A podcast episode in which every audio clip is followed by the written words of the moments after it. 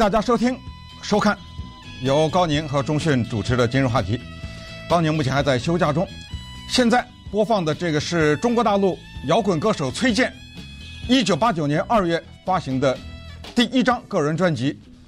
这张专辑的名字叫《新长征路上的摇滚》，它里面含有九首他作词作曲并演唱的歌曲。一九八九年这一年有着极为重大的意义，不管是对中国历史、人类历史，还是对我个人。一九八九年在中国发生了什么事情，不想再多说了。但是对我个人来说呢，是在那一年的五月，我来到了美国。当时带的家当非常的少，但是包含这张 CD。这张 CD 跟了我三十多年。我为什么要在今天的节目开头播 CD 的这首歌？为什么要用崔健来打开今天的话题？非常的简单。今天美国时间是六月三十号，在亚洲，中国大陆是七月一号。今天是中国共产党成立一百周年。这个话题和你有什么关系？和我有什么关系？你反对共产党？你赞扬共产党？你对这段历史了解多少？没有关系，不重要。重要的是，它跟你跟我都有直接、间接的关系。你说我来自台湾的眷村，没有共产党，你怎么会去眷村啊？我来自香港粤棉寮，没有共产党。今天的香港，过去的香港，粤缅寮的情况格局，会是今天这样吗？你说我来自南韩，呵呵，没有共产党，有今天的南北韩吗？了解一下当时韩战的历史，没有共产党就没有今天的朝鲜呢。当美军仁川登陆了以后，没有志愿军加入到这场战争去，哪有今天的南北韩呢？我进一步要再说，你说这个话题讲什么？我们在美国跟我没关系。我甚至可以再极端的说，没有共产党就没有你。有歌叫没有共产党就没有新中国。我说没有共产党就没有你，你就不会出生在这个世界上。你的父母就可能不会在台湾的眷村相遇。就我本人来说，我就不会出生在这个世界上，因为我爸爸是山东人，我妈妈是东北人。没有共产党，我爸爸就不会从山东那个农村出来，进入到东北去遇见我妈妈这个人，那自然也就不会有我。但是这个话题呢，非常的大，而且呢角度也非常的多。一百年呐，你想想有多少东西可以讲啊？我最近一段时间，可能一两个礼拜吧，在观察美国的主流媒体，几乎个个都在报道这件事情，他们的视点是不同的，比如说。呃，像《纽约时报》啊，《洛杉矶时报》什么，他们甚至包括英国的 BBC 啊，《华盛顿邮报》都是从现在中国的什么红色旅游啊，大家都知道啊，延安呐、什么包括万达在延安做了一个叫做主题公园呐、什么集体宣誓对党效忠啊，爱国和尚唱唱支山歌给党听啊，啊、爱国教育啊，爱国宣传呐、以及共产党的对所谓的叫做历史漂白。啊，这个历史漂白呢，不是一九四九年以后，是之前和之后。因为这个一百年的历史当中，除了有重大的历史事件之外，还涉及到一些历史人物。怎么评价这些历史人物？哪一些是所谓正面的？哪一些是负面的？之后的，也就是新社会、旧社会，一九四九年以后的。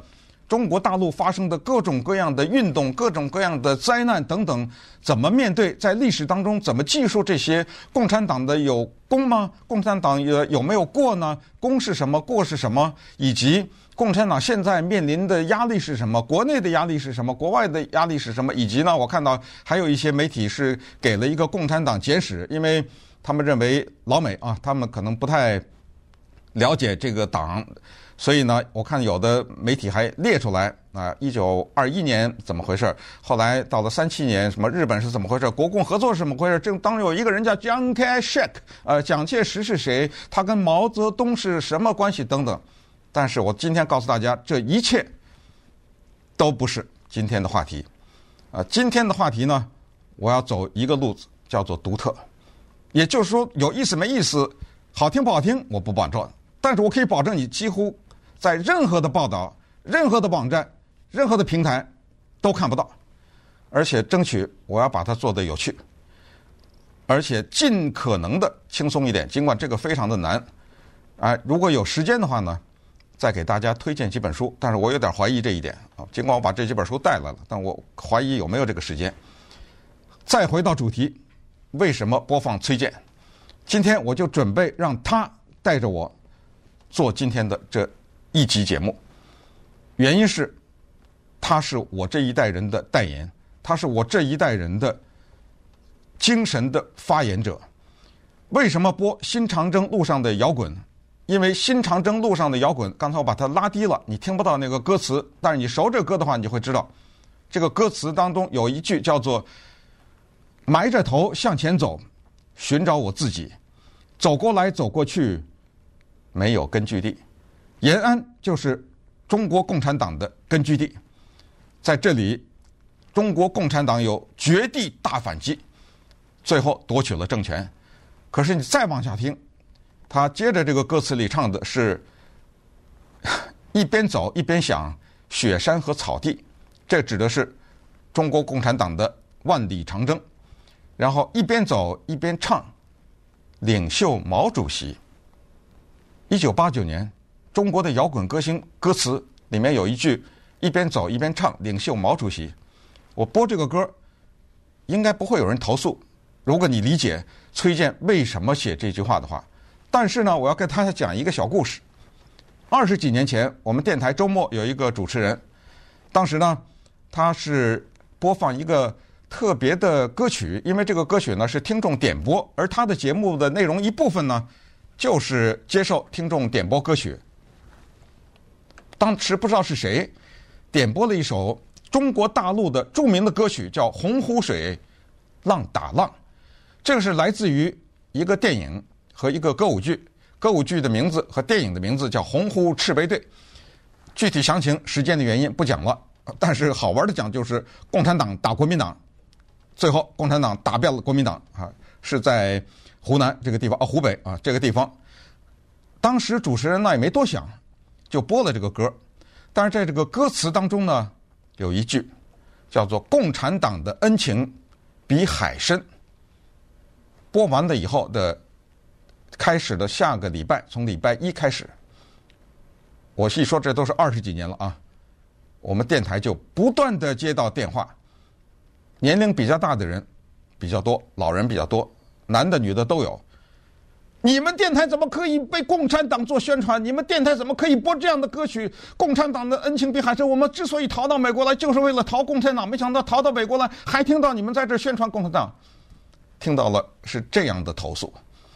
所以在这儿告诉大家呢，洪湖水浪打浪。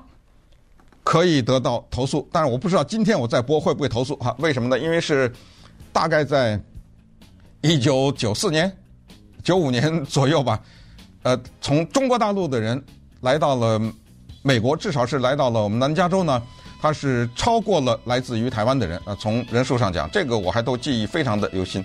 今天我再播这个红或者浪打浪，有没有人投诉，我就不敢保证了。可是呢，我讲这个对比，就是一个是崔健。一个是洪湖水浪打浪，反映了整个的中国现在的一系列的变化。那么好，我们就用这个作为开头。共产党的恩情是比海深呢，还是走过来走过去没有根据地？那咱接下来就展开今天的话题。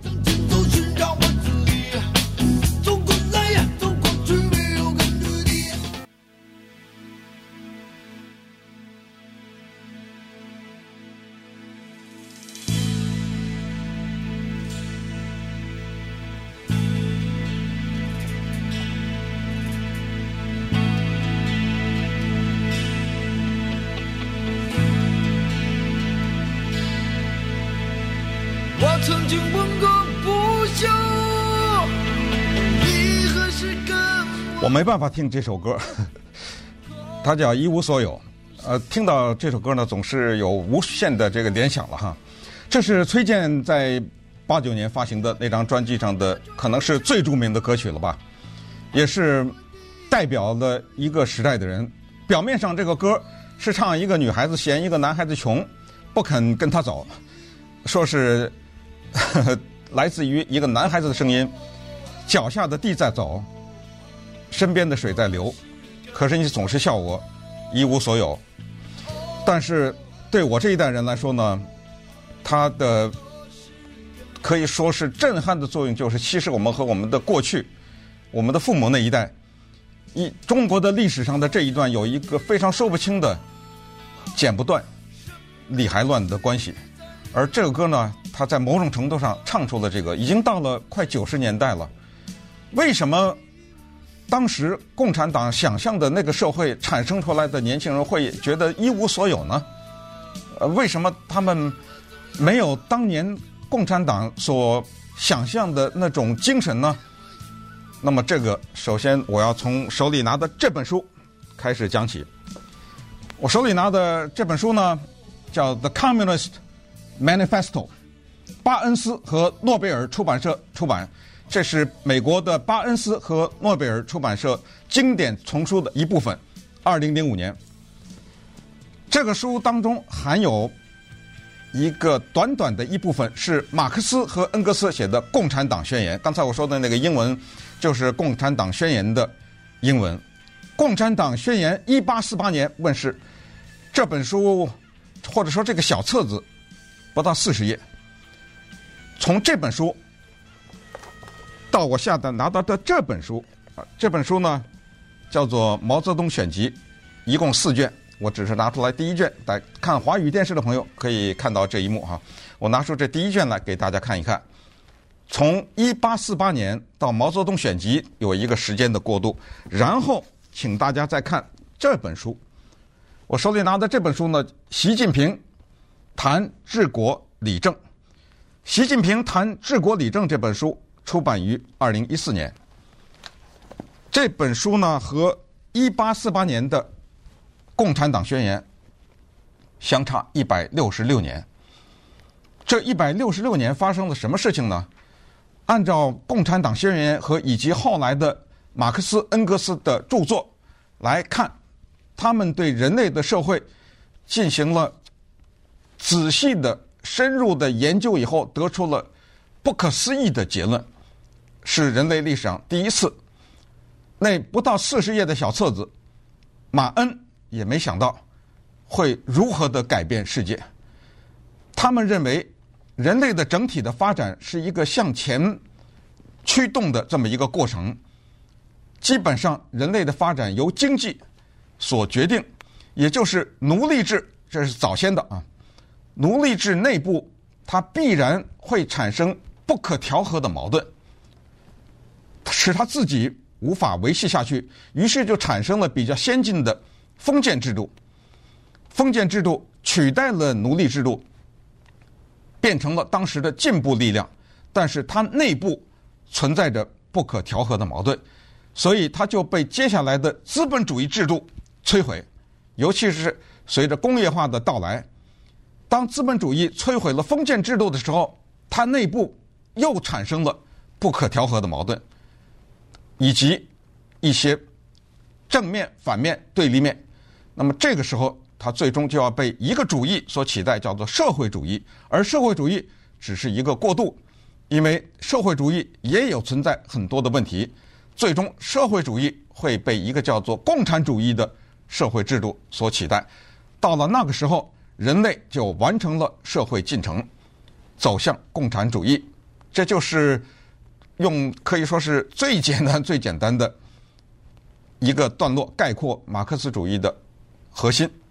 在刚才我展示的这一本《共产党宣言》当中，有一句或者说有若干句非常有名的话，其中之一就是“资产阶级制造的是自己的掘墓人”。然后接下来他强调了一个东西，就发生在了中国、苏联、古巴等等世界上其他的一些社会主义国家，尽管所剩不多，就是社会主义尽管。看到了资本主义内部的矛盾，但是呢，要通过暴力夺取政权，然后实行无产阶级专政。听得懂专政吗？Dictatorship of the proletariat，无产阶级专政，就是少数人管理多数人，完成社会主义向共产主义的过渡。现实是什么？现实是资本主义社会。我们看到的今天的美国西欧随便说了啊，资本主义社会，少数人统治多数人，少数人表现在不管是政府还是资本家，一定是少数人。统治多数人，这个不行，这个要被推翻。再看看社会主义国家，哦，不对哦，怎么也是少数人统治多数人呢？在马克思理论当中，没有提到马云这样的所谓红色资本家呀？怎么在这个制度下产生了资本家？尽管你可以叫他红色，这红色怎么变成红色资本家了呢？现实是什么？在当今的世界上，现实是资本主义社会。胜利了，社会主义社制度失败了吗？最后这个“吗”非常的重要，因为资本主义社会可能是在马克思的当年还没有办法预见的，就是它的强大的自我调节性和它的变异，就像病毒一样。我知道我有问题，那我可以变异，不行吗？但是结果还是少数人统治多数人。社会主义，用邓小平的话说，叫摸着石头过河，最后是什么？中国特色，哎，我找到了中国特色，和谐、维稳、发展经济，少数人统治多数人，这就是当今的社会。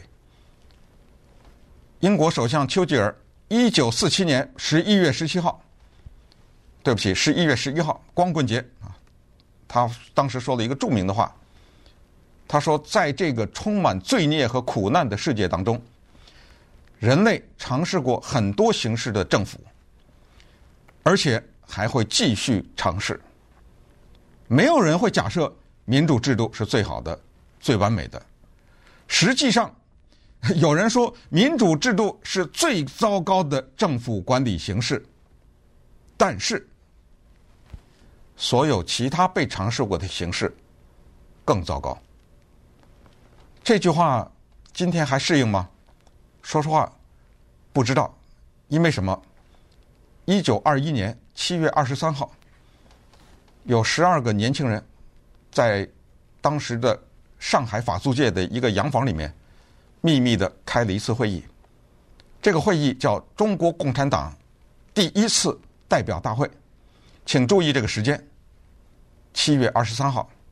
那么有人说，共产党的生日怎么是七月一号呢？有一个说法，我不知道这个说法的可靠性是多少。转告给大家，就是后来有人问毛泽东，当然这是共产党已经打下了天下以后，就说，你这认为党的生日应该设在什么时候？也许是一九四九年以前啊，具体的什么时候问的毛泽东不清楚了哈，大家可以自己去查一下。毛泽东当时说，我记得是七月份开的会。就七月一号吧，大概也是我们大家喜欢凑个整数吧，所以七月一号。但是如果严格的说，共产党的诞生是七月二十三号，在那个十二个人的秘密会议里面，有一个年轻人来自于长沙。那这个年轻人呢，是当时在场的其他人，我相信信可能都没有想到的。他后来在二十八年以后夺得了天下。后来，即使在一九二一年那个时候，整个的全中国共产党只有五十来个，但是在二十八年以后，居然能够战胜国民党，取得内战的胜利，建立政权，成为这个在当时世界上人口最多的国家的执政党。他经历过这么多的灾难，但是呢，现在成为了世界的第二大经济体，他的党员的人数超过九千万。而且呢，在这个经济发展的同时呢，严格的对社会进行管控。那么这样的话呢，他就创造了这样一个历史。因为苏联已经解体，今天我们知道的那个普亭，基本上就是叫俄罗斯俄罗斯民族呃共产呃俄罗斯独立党啊，他的这么一个党，他也不是什么共产党。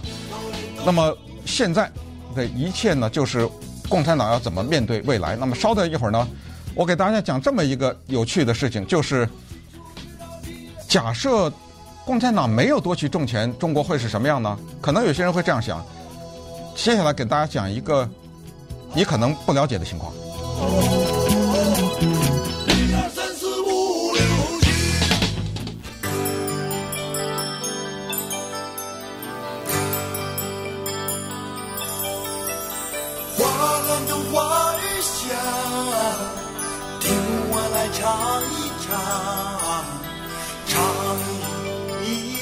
这首歌崔健版本，它的名字叫《南泥湾》。一九三九年的时候，当时共产党以陕北的延安为根据地，同时遭受到蒋介石军队的围剿。当然，军队共产党这方面很多需要吃需要穿，所以在那一年呢，毛泽东就提出了一个叫做“自己动手，丰衣足食”的一个大生产运动。就派呃，当时共产党是八路军啊，八路军的幺二零师三五九旅的旅长王震，带着他的士兵呢种地。当时这个词汇叫做军垦。那么也就是在那个时候呢，就产生了现在的这个著名的歌曲，叫做《南泥湾》。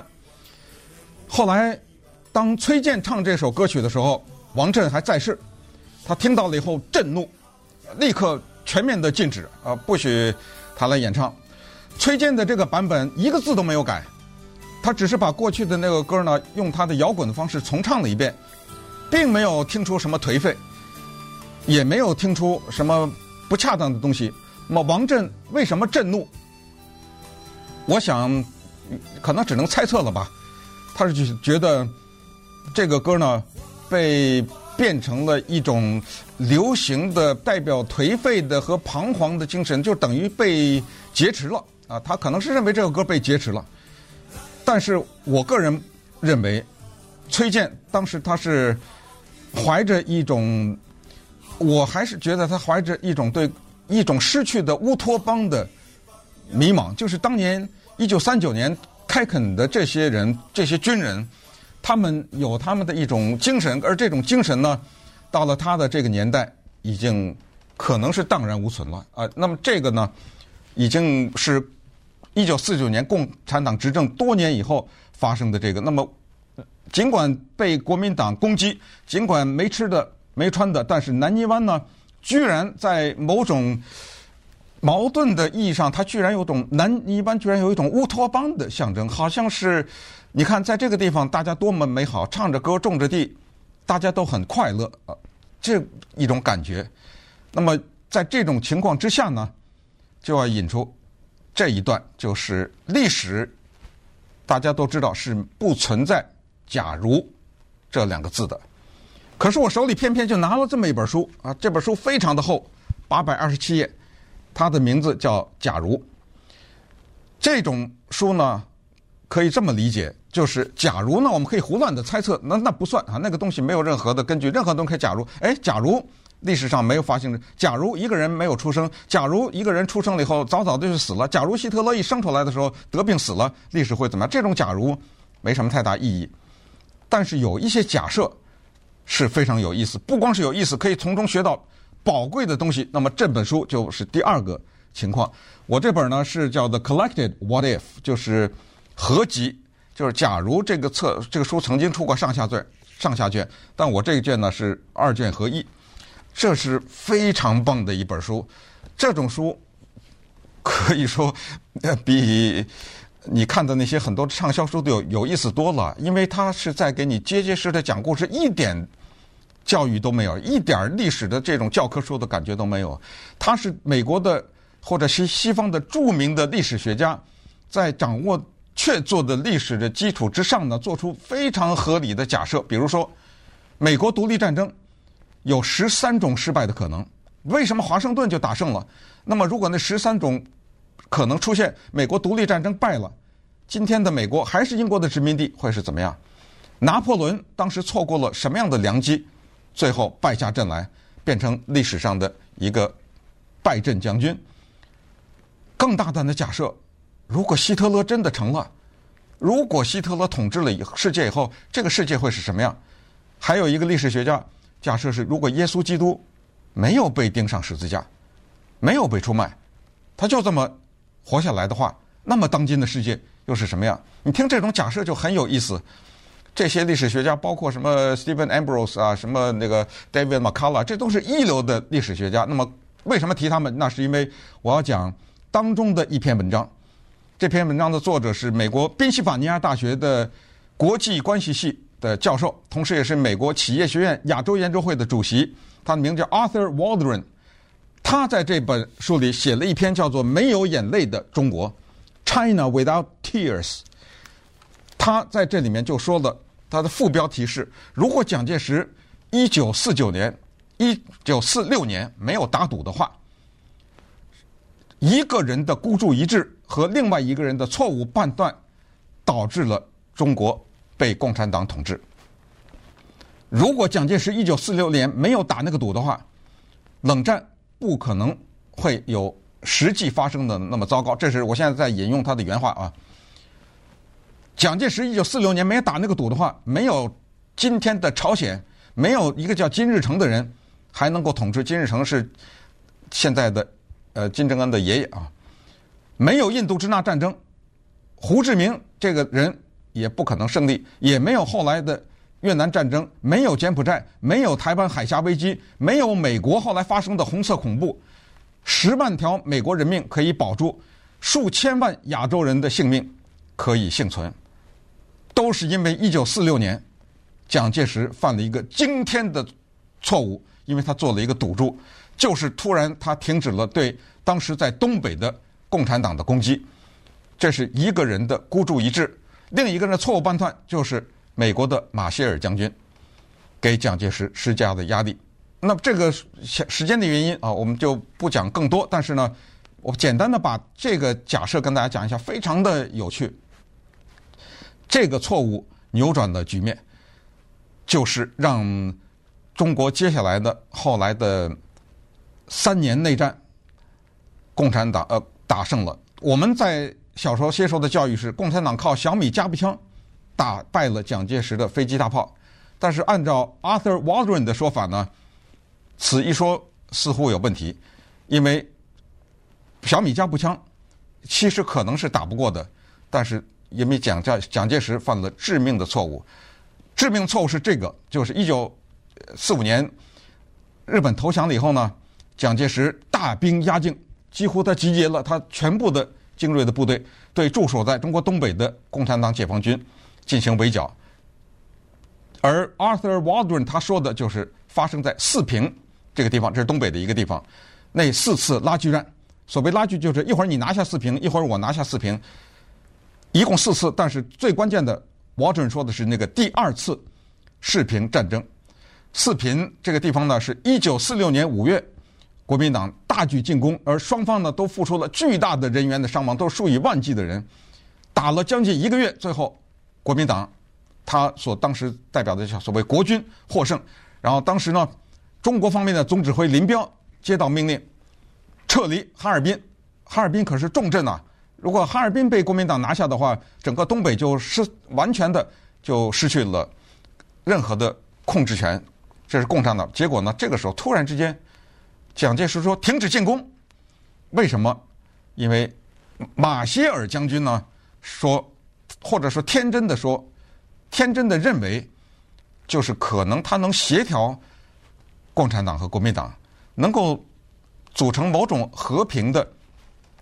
某种一种和平的存在互存，没想到马歇尔的这一个错误的判断和蒋介石当时的赌赌就是他停止对共产党的进攻，导致了最后共产党喘息的机会和重组的机会，以及接下来的大举反攻。大家都听说过的，就是关于共产党的在呃东北这个地方啊，有以林彪为首的这大型的这个辽沈战役。辽沈战役的重大意义就是这一次战役，它扭转了中共和国军之间的兵力的平衡，就突然之间弱势变成了强势。当时多少将军劝蒋介石，这一切我现在的引用的都是 Waldron 啊，劝蒋介石，蒋介石当时拍桌子，不行，我就是要停止进攻。因为他也相信了马歇尔的这个说法。结果呢，四十七万国民党军人受到了损失，也同时加速了整个的格局的改变。原因原来是这样的，按照这个沃伦教授讲是，这里面有一个秘密的人物叫斯大林。呃，斯大林呢，在雅尔塔会议的时候呢，有一个跟西方列强有一个秘密的、心照不宣的，甚至可以说是一个协定，就是他对中国的东北有了想法，他想接收中国的东北这个地方。可是共产党在东北，那么他希望有朝一日呢，把这个吞并为他自己的一部分。设立一个傀儡政权，比如说毛泽东啊，听起来是管理着东北这个地方，但实际上是他。所以当时呢，苏联不让国民党军队进到东北接受日投降的日军。二战以后，西方对苏联在欧洲有种种让步，东德西德这些大家都已经知道，在亚洲让步一点都不稀奇。所以呢，在这种情况之下，就在背后做了一些动作。这些动作呢，就导致了。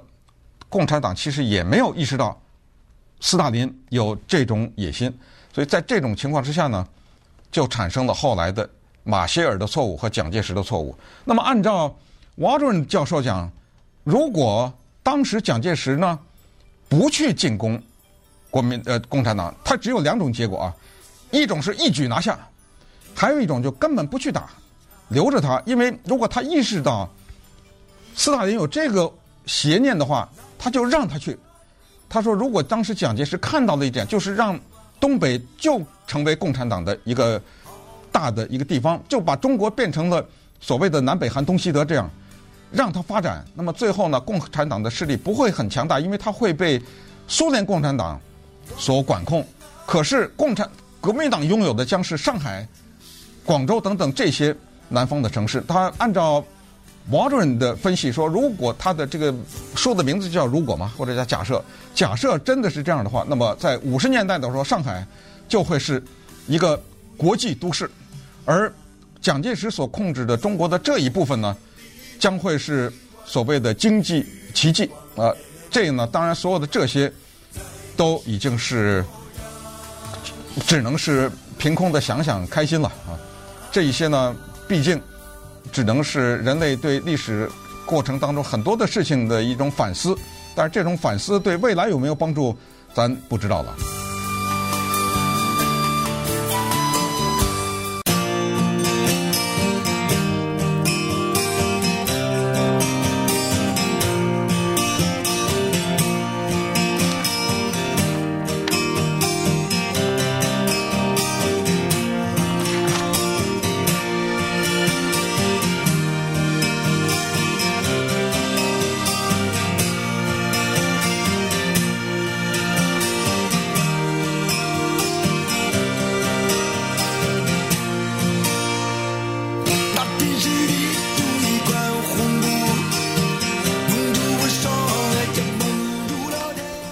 民歌，一块红布，红颜色是共产党的颜色。这首歌的名字叫《一块红布》，它是今天节目当中我要播放的最后一首崔健的歌曲。红颜色，它当然有其他的象征，但是无疑啊，它变成了一个政党的象征以后呢，之后就发生的什么赤色分子啦、红色恐怖啊等等。那么时间的原因呢，我在这里很快要要提一下，那么就是关于在这一次建党一百周年的时候呢，中共提出来的一个东西叫做历史虚无主义啊。历史虚无主义这个概念很大，从一个简单的意义上讲呢，它可以理解为是说否定历史，但是这句话呢，在语法上是不成立的哈，因为大家想一想，我们怎么可能否定历史？什么叫否定历史？比如说。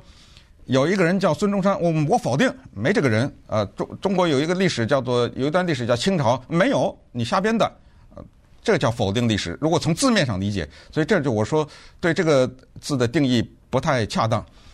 历史虚无主义呢，它是这么定义的。我们来看一看，这里我这里面有一个呃，习近平的在这一次他是二零二一年二月啊下旬的时候呢，他讲的一段话，他来解释什么是历史虚无主义。他是说呢，要旗帜分明、呃旗帜鲜明的反对历史虚无主义，要澄清党史上一些重大历史问题的模糊认识和片面理解，不相信正史，信野史，对非法境外出版物津津乐道。为历史上有定性的叛徒、卖国贼、汉奸、特务、刽子手（台湾念刽子手）洗白、翻案、丑化国民烈士、丑化革命烈士、英雄模范等，都是历史虚无主义的表现。好，那么他就给了解释了。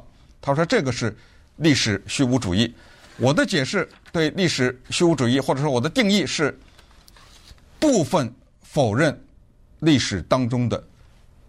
一些成分，或者是对历史当中的某一些地方进行否认，这个叫做历史虚无主义。这个呢，说实话，是中共党史和以及整个的中国现代史，不管是台湾的还是大陆的，都要面对的。因为我们从小长大都有这个困惑：到底谁是好人、坏人？